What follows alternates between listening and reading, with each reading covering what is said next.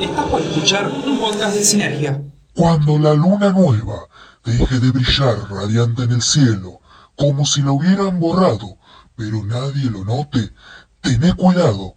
Basados en los cuentos de Rodrigo Vega, Los Horrores es un recorrido por esas historias que no van a dejar que duermas.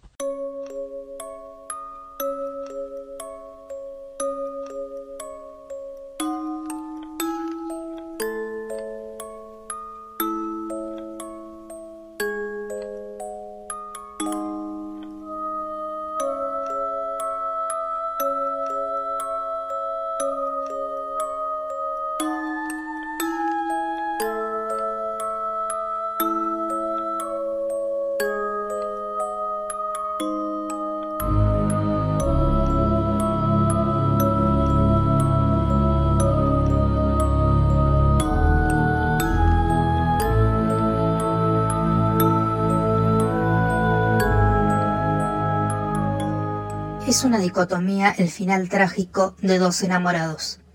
Cuando los lazos del amor puro conducen a una muerte violenta, injusta, cruel, brutal, horrenda. Los espíritus se colman de ira. La reacción es lógica frente a semejante burla de los dioses. ¿Cómo osan destruir dos vidas vibrantes por la belleza del amor? ¿No hay seres despreciables que merecen ese destino cruel? Es indignante morir junto a tu pareja intentando todo para evitar que su fin coincida con el tuyo. Un ser no puede tolerar que tal daño provocado, al menos favorecido por la indiferencia de su Dios, suceda y quede impune. ¿Cómo le reprochas al destino, al orden, a los tiempos límites, a los planes que no te contemplan ni a tus emociones? ¿Acaso no debemos evolucionar del fango infernal al paraíso objetivo mediante el valor de perfeccionar nuestras virtudes aplacando los defectos? ¿No es eso lo que pretenden los seres superiores? Demasiada ira puede tornarse hacia el odio, y sabemos que no hay elixir más productivo para manchar un alma que el odio. Esa putrefacta esencia azabache jamás luce bien, siquiera al principio, uno creería que se vería más atractiva. Como todos los otros males, anzuelo que ensarzan hasta el abismo a quienes se les entregan.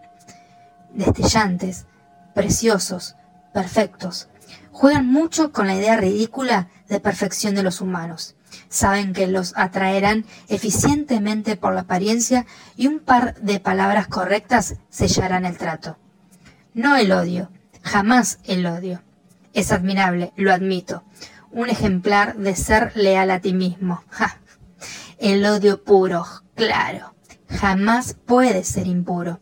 No hay medias tintas. ¿Lo sentís o no? Estás dispuesto a dejarte llevar a través de la destrucción de todo lo que amas. En un recorrido lunático causando daño y dolor a todo lo que habías construido. ¿O no? Así de simple. Este tipo de decisiones son definitivas. El infierno se lo llevó todo, mientras sus manos trataban de fortalecerse en sentido opuesto a sus corazones, dejando de latir, y sus pulmones llenándose de agua. La poca fuerza vital remanente fue utilizada para mirarse una última vez y besarse con el mínimo aliento que los hierros retorcidos en sus torsos permitieron. No les importó la sangre. Su beso fue tan bello como los que se daban en la primavera, durante un picnic, con sus amigos riendo y siendo juveniles e ingenuos a su alrededor. Todo ese amor, la pureza de la conexión, la energía regeneradora, la compasión por el mundo y todos sus seres, la admiración por su Dios, el recuerdo omnipresente de sus seres queridos, todo lo magnánimo que esas dos personas lograron compartir. Se lo llevó al infierno, pues con ese beso la furia de perderse antes de comenzar una vida juntos los hizo decir sí. Bajo circunstancias regulares, seres de esta clase no se presentarán por las calles del pueblo buscando venganza. No serán un cliché de terror. No le darían a una pareja enamorada el castigo que los dioses propinaron sin piedad sobre su amor, ni se esmerarían para hacer gritar por clemencia, por los santos, por sus padres, por el universo en sí, a un par de desafortunados amantes. Pero esta noche lo harán, y nada surtirá efecto cuando clamen sus víctimas por salvación. Como no lo hizo por ellos, no permitirán que suceda ahora. Esta noche una pareja debe morir por amarse con pureza. Lo dije, ¿verdad? El odio es clave para cambiar un alma. Hubo amor entre ellos. Solían ser distintos, pasear juntos por el centro, dedicarse palabras inspiradas y cursis con devoción. Lo que dura un suspiro de Eros, sus consecuencias, la emoción de una nueva relación, cuando los sentimientos se exploran por primera vez. Hay tantas maravillas.